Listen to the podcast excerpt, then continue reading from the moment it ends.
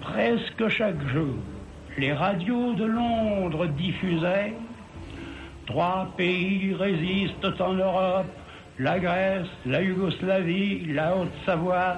La Haute-Savoie, c'était les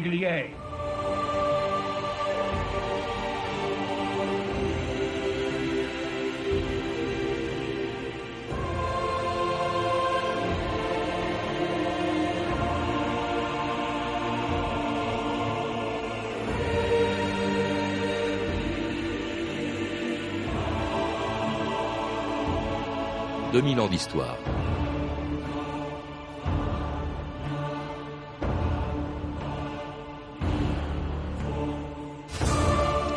Le 26 mars 1944, à 11 h du matin, le chef de la 157e division alpine de l'armée allemande, le général Pflaum, lançait ses 7000 hommes à l'assaut du plateau des Glières. Il avait reçu l'ordre d'anéantir ce maquis qui, depuis deux mois, tenait une des régions les plus inaccessibles de la Haute-Savoie. 500 hommes à peine, qui, à partir des Glières, lançaient des opérations meurtrières contre l'armée allemande et ses collaborateurs français. Quelques semaines avant un débarquement allié en France, il n'était pas question qu'une poignée de résistants français continue de mobiliser la Wehrmacht en Haute-Savoie. Et c'est ainsi que le 26 mars 1944, avec des forces dix fois supérieures en nombre, le général Pflaum brisait la résistance du maquis des Glières avec le concours de la milice et des groupes mobiles de réserve, les GMR, du régime de Vichy. Pour ses collaborateurs et leur propagande, les résistants qui étaient en face d'eux n'étaient que des terroristes. En Haute-Savoie, des opérations de police de grande envergure sont entreprises contre ceux qui faisaient régner sur la région une véritable terreur. Les patrouilles parcourent les rues. Les GMR ont établi de nombreux contrôles, là même où il y a peu de temps le banditisme régnait en maître. 60 meurtres par mois, 30 attentats quotidiens, telle était la moyenne. Les opérations se déroulent sans occasionner les effusions de sang souhaitées par les agents étrangers. Déjà, de vastes réserves ont été découvertes. Les bandits dévalisaient la contrée. La surveillance subsiste, mais grâce à cette action énergique, la Haute-Savoie a retrouvé le calme. Et c'est ainsi qu'en mars 1944, la propagande de Vichy annonçait la fin du maquis des Glières présentant, on vient de l'entendre, les résistants qui le défendaient comme des terroristes, alors qu'il s'agissait de chasseurs alpins français en uniforme et de jeunes Français qui préféraient se battre contre les Allemands que de travailler pour eux au sein, dans le cadre du STO. Alors à leur tête, deux officiers français, Tom Morel, tué le 10 mars 1944, et le capitaine Angeau, auquel mon invité d'aujourd'hui a consacré un livre publié aux éditions L'Apéronie. Euh, Claude Antoine, bonjour. Bonjour. Vous êtes euh, avec nous en duplex de Chamonix. Alors, non euh, tout pas, pas très loin de ce maquis justement des Glières dont nous allons parler avec vous et qui était commandé par le capitaine Angeau quand il a été anéanti le 26 mars 44. Angeau qui, comme la plupart des résistants des Glières, étaient des militaires de carrière et pas des bandits comme on l'a entendu. Oui, le capitaine Angeau était chasseur alpin, officier de chasseur alpin, ancien Saint-Cyrien, même instructeur à Saint-Cyr euh, six années durant avant la guerre. Hmm. Alors, bon, il appartenait à ce qu'on appelait l'armée de, l'armistice euh, avant 1942, avant de rejoindre la résistance quand cette armée a été dissoute, Claude Antoine. Oui, il était donc euh, numéro 2 du 27e BCA, l'adjoint du commandant Valet de Dozia, et il a euh, donc pendant deux ans euh, effectué l'organisation du 27 et puis en parallèle l'organisation de la revanche. C'est le 27e BCA, bataillon de chasseurs alpins, hein, c'est ça Oui, 27e chasseurs alpins. Hmm. Alors plutôt que jusqu'en 42, il faut dire que la plupart de ces officiers qui encadrent ce, bataillon des, des, Glières sont des officiers qui étaient restés très disciplinés et même plutôt conservateurs et pour beaucoup d'entre eux pétainistes. Oui, la plupart pétainistes, puisqu'à l'époque, on était absolument convaincu qu'un jour le maréchal Pétain euh, casserait euh, l'armistice et puis entrerait dans la guerre euh, aux côtés des Alliés. Enfin, on, pas tout le monde. Hein. Enfin, à cette époque-là, quasiment tout le monde. Il y a un grand changement à partir du moment où les Allemands envahissent la, la zone sud. Mhm. Alors, euh, ils passent donc dans la clandestinité en, Haute-Savoie et on va les retrouver. Ils vont euh, attirer euh, avec eux dans ces maquis. Ils sont plusieurs dans la Haute-Savoie, mais on va retrouver d'autres résistants qui n'ont rien à voir avec eux. Ce sont des civils, ce sont des jeunes. Le STO a, a, beaucoup compté, le service du travail obligatoire qui a été décrété, a beaucoup compté pour alimenter, on le dit, les maquis, Claude Antoine. Ah oui, tout à fait. Le, STO, ça a été le grand pourvoyeur de la masse de maquisards. Mhm. Mais en Haute-Savoie spécifiquement, l'organisation était principalement tenue par l'armée secrète, euh, qui était euh, aux ordres du commandant Valet de Dozia, l'ancien chef de corps du 27e BCA. Donc il y a eu une continuité euh, chasseur alpin, armée secrète. Et puis alors il y avait également des communistes dans ce, dans ce maquis des Glières. Alors, le, maquis des Glières, euh, qui sera donc constitué en 44, avait deux sections de, camarades francs-tireurs et partisans. FTP, hein Voilà, et Puis, et puis, c'est pour ça qu'on entend de temps en temps, on va entendre dans certaines archives de Vichy, parler d'étrangers euh, à la solde de Moscou. En fait, les étrangers, ce sont, il y en avait, et c'était des Espagnols, Claude Antoine. Il faut peut-être nous rappeler ce qu'ils faisaient là. Oui, 49 Espagnols exactement, euh, qui sont des anciens soldats républicains euh, la, issus de la guerre d'Espagne, après la défaite d'Espagne. Ils étaient donc euh, en France en travailleurs étrangers. Et lorsque les Allemands ont envahi la Haute-Savoie en 1943, ils, ont tout de suite été récupérés par l'armée secrète. Sinon, comme tous ceux qui ont été pris, ils auraient été envoyés en camp d'extermination. Alors donc, enfin, ils se retrouvent tous dans ces maquis de, de Haute-Savoie. Hein. C'est vraiment très hétéroclite cette résistance qui s'est produite en Haute-Savoie, qui était en liaison avec le général de Gaulle, qui était à l'époque à, Alger, euh, et ou encore avec Londres, d'où Maurice Schumann, le porte-parole de la France libre, s'adressait au maquis de Haute-Savoie le 2 février 1944. Allô Allô. Maquis de la Haute-Savoie Maquis de la Haute-Savoie Écoutez bien les consignes fraternelles que nous vous adressons plein accord avec les autorités. Primo, la mobilité dans les maquis est un élément essentiel de la lutte. L'augmentation des effectifs armés est certes plus que jamais souhaitable, mais elle ne doit en aucun cas diminuer votre mobilité. L'heure de l'action a sonné. Il est trop clair que l'ennemi calcule ses provocations pour forcer l'ensemble des patriotes à se découvrir avant leur hache. Trop clair par conséquent que l'insurrection générale doit être coordonné avec l'assaut final des armes alliées contre la Bastille européenne. Et c'était Maurice Schumann, porte-parole de la France libre, dans des émissions à direction de la France qui étaient brouillées, on l'a entendu, ces archives, c'était pour, cette, pour cette raison qu'elles étaient plutôt mauvaises. Maurice Schumann, le 2 février 44, s'adressant donc au maquis de la Haute-Savoie, euh, quel était l'intérêt d'abord euh, de euh, la France libre, du général de Gaulle, à encourager ainsi les maquis à la lutte? D'abord, est-ce que les maquis étaient sous l'autorité justement du général de Gaulle, Claude Antoine? Oh ben, en, 1944, la résistance est quasiment, euh, je dirais, d'obédience gaulliste. Mm. On n'est plus dans le cadre du début de la guerre. Il faut se rappeler tout le rôle de Jean Moulin pour fédérer la, résistance nationale derrière le général de Gaulle. Oui, et au sein de l'armée secrète. Voilà. Alors l'armée secrète, qui est une émanation en fait de la résistance, c'est sa branche militaire commandée par Delestrin, toujours une création euh, voulue par euh, Jean Moulin. Mm. Est-ce qu'on peut dire que si de Gaulle encourage les maquis de Haute-Savoie, c'est aussi justement pour affirmer son autorité sur la résistance intérieure en France, Claude Antoine Oh, c'est un peu plus complexe. Disons qu'il y a des gens à Londres qui ont poussé un petit peu au feu parce qu'à ce moment-là, on est en 1944 et du côté milicien, euh, ce qu'on a appelé l'État milicien sous la férule de Darnan, il y a une pression extraordinaire à l'encontre de la résistance.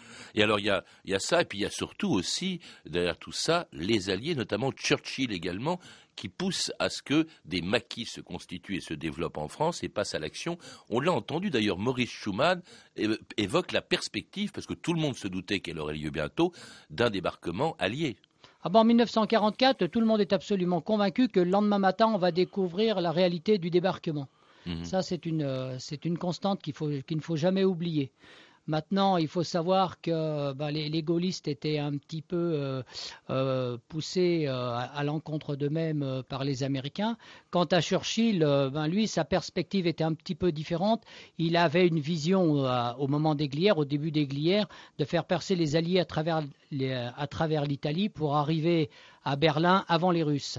Donc le, début du maquis des se, place dans cette perspective d'un immense parachutage pour armer les maquis euh, et puis euh, fomenter des troubles pour, freiner l'armée allemande et surtout euh, bloquer le tunnel du Fréjus qui est l'artère unique et principale des Alpes du Nord depuis la France. De façon générale, ces maquis comptent beaucoup. On compte sur eux aussi pour fixer l'armée allemande dans la perspective d'un débarquement allié, fixer le maximum de troupes allemandes pour réduire ces maquis de manière justement à faciliter un débarquement quel que soit l'endroit où il ait lieu.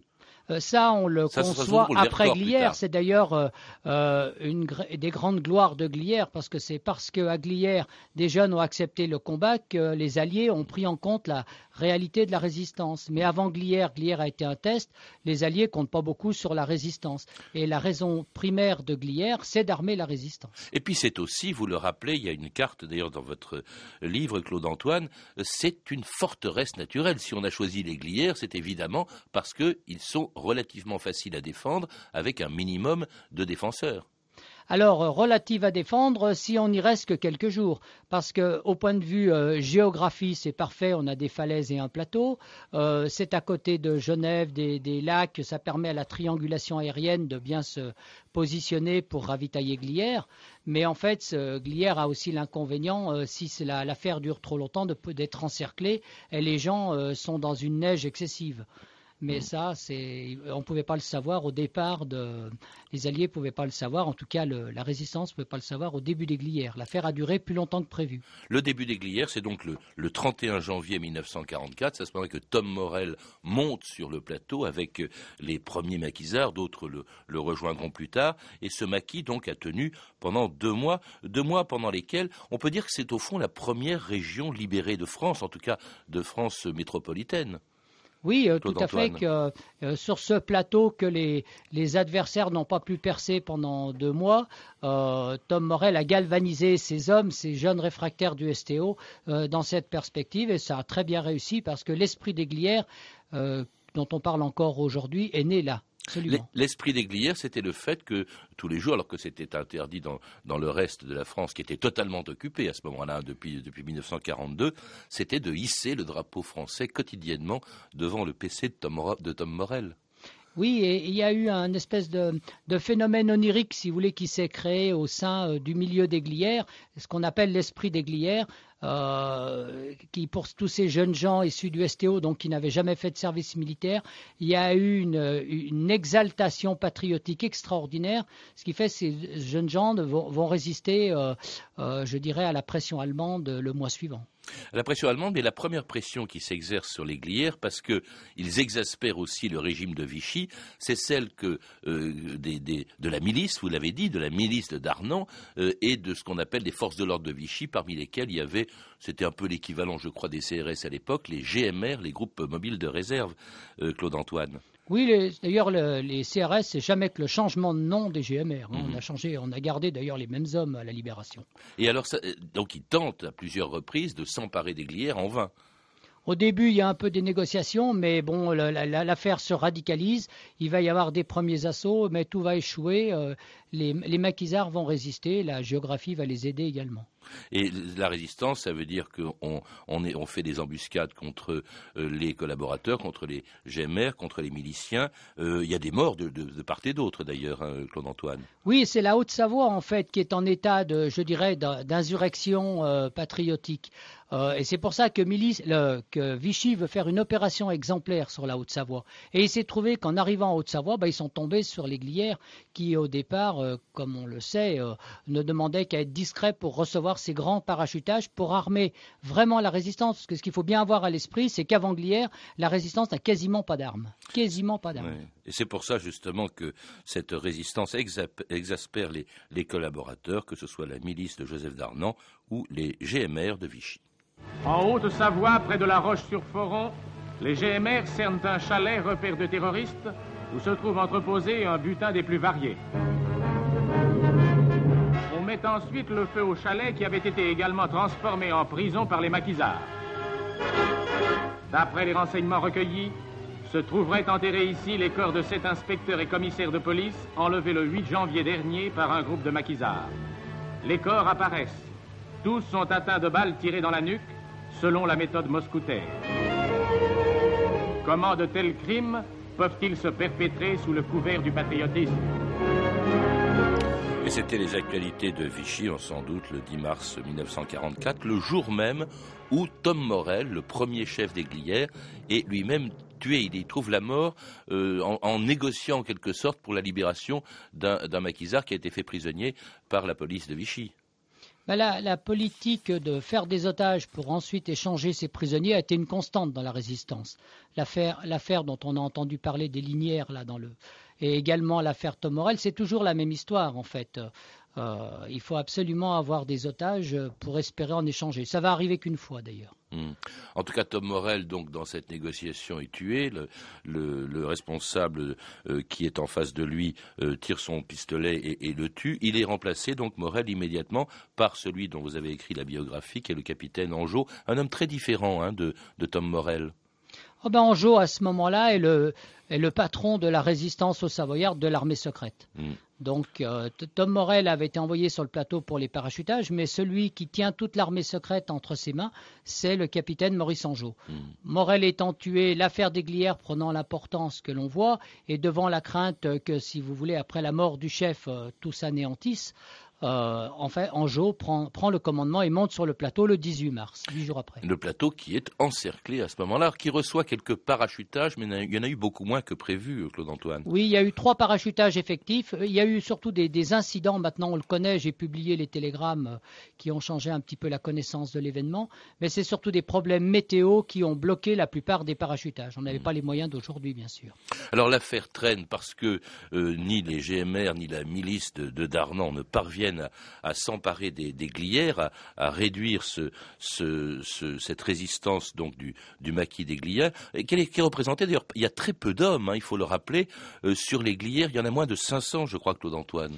Alors écoutez, aujourd'hui, euh, les estimations qu'avait fait des, travaux assez conséquents du fils du capitaine Anjou euh, nous amènent à 481, 481 personnes absolument identifiées sur le plateau des Glières. Et il y en aura 451 le jour de l'attaque allemande à l'attaque allemande. justement, quand les Allemands arrivent face à ces 400 euh, et quelques euh, défenseurs des Glières, eh bien, on voit débouler euh, une division entière de, l'armée allemande, une division alpine, qui compte environ 7000 hommes, commandés par le général Pflom, et qui va d'abord bombarder les Glières le 25 mars avant de l'attaquer le lendemain, tandis qu'à le lendemain 26, tandis qu'à Londres, eh bien, on est sans nouvelles de ce qui se passe sur le plateau. On n'a que des renseignements contradictoires et fort vagues sur la situation en Haute-Savoie, où Darnan, le lieutenant de Himmler, a ordonné de traquer les patriotes français cachés dans les montagnes. Dans son numéro de samedi, la Zrenka d'Ablade qualifiait la situation de très tendue, sans mention de combat. On signale de nombreuses arrestations dans la région d'Annecy. Mais les patriotes restent sur le civil. Ce sont ceux du maquis, ceux de la résistance. Ce sont ceux du maquis, combattant pour la France. Bravant le froid, bravant la faim, défiant l'horrible esclavage. Bravant la balle, bravant ces chiens, sans jamais perdre courage. Ce sont ceux du maquis, ceux de la résistance. Ce sont ceux du maquis, jeunesse du pays. Ils ont bravé tous les périls dans leur âpre lutte secrète, sans souliers, sans pain, sans fusil, descendant de leur retraite, souffrant et luttant jour et nuit, nos amis du maquis. Ce sont ceux du maquis, ceux de la résistance, ce sont les épétis, c'est l'armée de la France contre le nazi et miliciens sans discours et sans bravade, se battent en dur, se battent en bien des forts et aux. Ce sont ceux du maquis, ceux de la résistance, ce sont ceux du maquis, jeunesse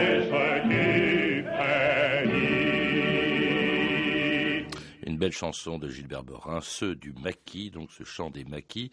Euh, c'était, euh, euh, qui a été écrite après l'écrasement du maquis des, des, Glières, et alors qui est vraiment submergé en une journée. Hein. Il faut dire que les forces en présence sont totalement disproportionnées. Les, les défenseurs des Glières sont 10 à 20 fois moins nombreux que ceux qui les attaquent, Claude Antoine. Ah, ils ont été ni écrasés ni submergés. Euh, le capitaine Anjou a donné un ordre d'exfiltration euh, juste avant la grande attaque, deux jours avant la grande attaque. Et quand les Allemands sont montés le lendemain, ils ont trouvé un plateau vide. C'est d'ailleurs euh, grâce à ça qu'il y a à peu près 60% des effectifs qui vont s'échapper, reprendre le combat et qu'on retrouvera la libération. C'est une des grandes, je dirais, victoires. Côté positif du, du maquis des c'est que le capitaine Anjou ait donné l'ordre d'exfiltration au meilleur moment c'est-à-dire à 22h hein, le soir. À 22h le soir du 26. Bon, cela dit, quand même, elle s'est mal passée. On compte quand même euh, plus de 100 morts euh, pendant les combats, sans compter ceux qui, euh, qui ont été tués après, une fois qu'ils ont été capturés par les, les, GMR ou la milice ou les Allemands, Claude Antoine. Ah non, les 127 morts sont compris tout ensemble, même des gens qui auraient été tués bien après. Parce que je n'ai pas eu les mêmes chiffres, moi, dans d'autres documentations. Oui, bah, c'est le problème des glières, c'est ce qui fait aussi son intérêt, c'est qu'on remet beaucoup de choses en cause. On a tellement magnifié les glières qu'on a dit un petit peu n'importe quoi. Par exemple, les Allemands étaient à environ 2800 pour attaquer le plateau. Mmh voyez, les 7000, c'est l'ensemble de la division qui, couvrait tout Rhône-Alpes. Ils n'ont pas envoyé toutes leurs troupes aux Glières, sinon ils auraient dégarni leurs autres euh, secteurs, dont particulièrement le tunnel du Fréjus dont je vous avais parlé tout à l'heure. Alors, alors, si bien que le 26, en tout cas, il n'y a plus personne pour défendre les Glières, tandis que le ministre de la propagande de Vichy, Philippe Henriot, pavoisait justement en essayant d'abaisser le euh, combat des résistants des Glières. C'est de Torrance, Haute-Savoie, que je vous parle ce matin. J'y suis arrivé tout à l'heure en compagnie de Joseph Darnan pour assister à la fin d'une légende, comme je vous le disais hier soir.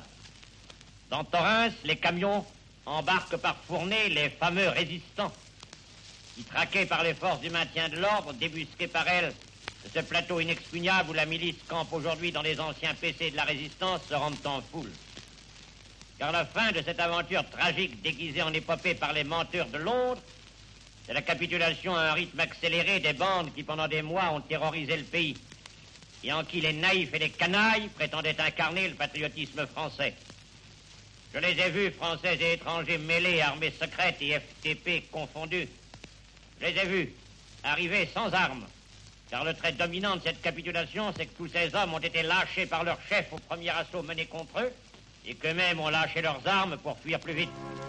Et c'était Philippe Henriot, le ministre de la propagande de Vichy, parlant de la fin des, Glières, bon, dans des termes évidemment assez, assez surprenants quand on sait ce qui s'est passé. Ce qui est très curieux, euh, Claude Antoine, c'est que moi qui travaille beaucoup sur les archives de, la guerre, il est très rarement question de la résistance dans les archives de Vichy parce qu'on ne veut pas montrer qu'elle existe. Là, au contraire, on insiste bien sur ce qui s'est passé aux Glières. On en parle, euh, on se vante même de l'avoir écrasé.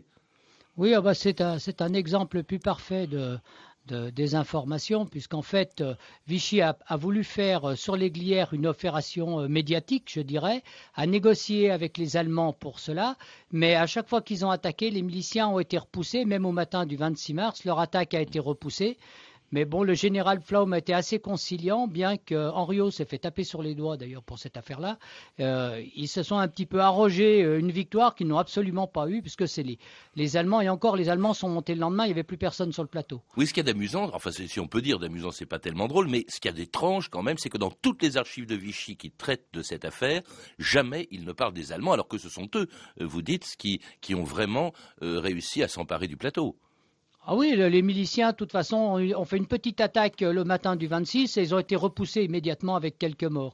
Ça s'est arrêté là. C'est typiquement une opération de communication. il faut quand même reconnaître que Philippe Henriot était orfèvre en la matière. C'est un des tribuns les plus reconnus dans l'histoire de France. Alors, ce qui se passe aussi, c'est qu'on a euh, accusé euh, Londres, euh, les Anglais, on a accusé aussi le général de Gaulle d'avoir poussé au fond le maquis des Glières de l'avoir engagé prématurément et sans lui apporter de l'aide, ce qui explique sa chute. Claude Antoine. Oui, mais en fait, le plateau n'a jamais été à l'origine de former un abcès de fixation. Ça, c'est une, euh, une, construction intellectuelle du représentant du général de Gaulle en Haute-Savoie, qui lui a voulu à ce qu'il y ait un réduit. Mais il n'y a jamais eu une volonté de réduit. Le réduit s'est constitué par le, par l'inconvénient des choses, à savoir qu'ils ont, comme, ils attendaient les parachutages, ils ont fini par se retrouver encerclés. Voilà, mais ça n'a jamais été une vision de la résistance locale de rester longtemps. Le but était de récupérer un parachutage promis très rapidement et de disparaître avec l'armement. En tout cas, ça a, été, une victoire morale, on peut le dire. On a souvent comparé les Glières à l'équivalent de Birakeim en, en 1942.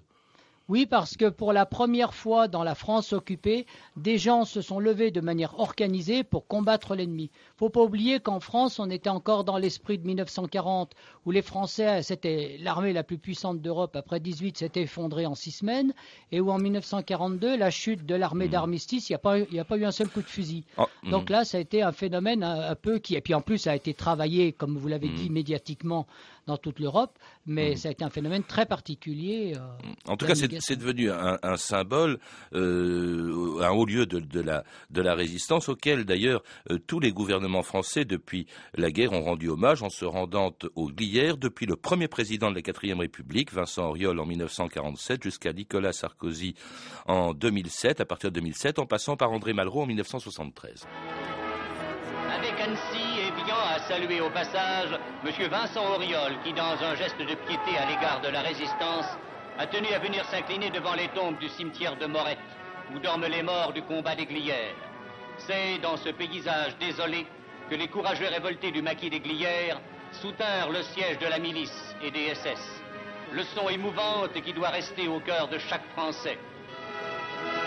André Malraux a inauguré tout à l'heure un monument sur le plateau des Glières en présence des quelques rescapés des combats qui ont opposé, voici juste 30 ans, un peu plus de 450 maquisards à des troupes d'élite de l'armée allemande. Presque chaque jour, les radios de Londres diffusaient Trois pays résistent en Europe la Grèce, la Yougoslavie, la Haute-Savoie. La Haute-Savoie, c'était les Glières. Nicolas Sarkozy était ce matin sur le plateau des Glières en Haute-Savoie, au lieu de la résistance française. Écoutez le reportage de Ludovic Faux. C'est un lieu de l'histoire de France et de l'identité française.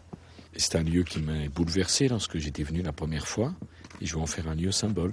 Oui, je reviendrai chaque année et c'est ce qui s'est passé. C'est pas le seul lieu quand même. Il y a eu euh, d'autres maquis, d'autres formes de résistance que les maquis. Qu'est-ce qui fait des Glières un symbole, Claude Antoine? Il nous reste très peu de temps pour. eux. Oh, ça dépasse le cadre du maquis, parce que là, on a affaire à un bataillon organisé militairement, et puis deuxièmement, c'est dans un cadre grandiose, donc c'est vrai que est préservé, donc ça, ça, ça, aide un petit peu à la réflexion. Et puis il y a ce phénomène, comme je vous l'ai dit, où on a l'impression que les maquisards ont touché du doigt la liberté. Ça, c'est beaucoup plus rare. Merci Claude Antoine. Pour en savoir plus, je recommande la lecture de vos livres, Capitaine Maurice Angeau, le chef méconnu des Glières aux éditions La Péronie et Le bataillon des Glières publié aux éditions Cabedita en 98. Vous avez pu entendre un extrait des archives de guerre de Marc Ferraud disponible en DVD aux éditions Nouveau Mondina.